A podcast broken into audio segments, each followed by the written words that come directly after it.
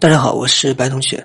首先阐明一点，“天界”一词最早出现在《山海经》中，“天庭”一词的最早出处应该是在《搜神记》之中，并没有任何的道教典籍记载。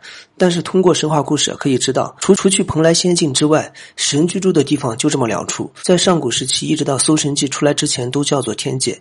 到了《搜神记》出来之后啊，天界慢慢开始变成了天庭。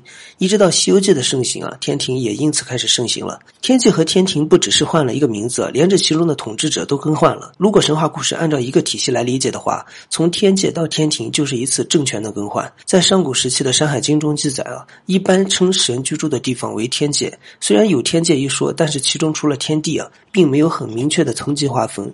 而天庭就不一样了，天庭有着很明确的体系划分，哪位神仙负责哪个职位，具体负责的是什么，都是描述的清清楚楚的，有着很明显的层级划分。有人觉得天庭其实就是天界，同理啊，以前的天界就是现在所讲的天庭。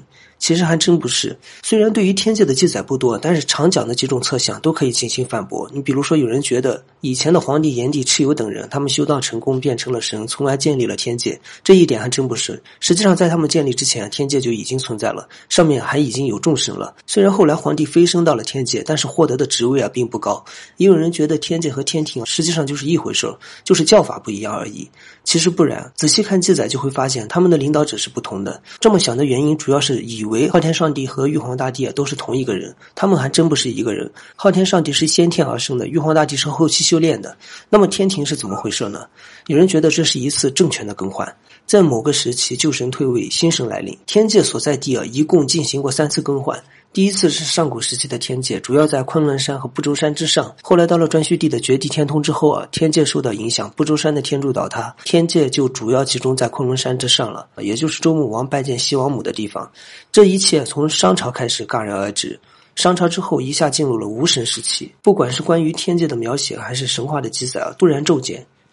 这个骤减程度啊，一直持续到战国的初期。到了战国的初期啊，开始出现关于海内三神山的记载，也就是传说中的蓬莱仙境。当时传说神仙居住在蓬莱仙境，所以一直到秦朝，秦始皇曾派人去蓬莱仙境搜神，寻找长生的秘密。到了《搜神记》出现之后啊，蓬莱仙境也开始消失了。至此啊，天庭就开始出现了，开始深入人心。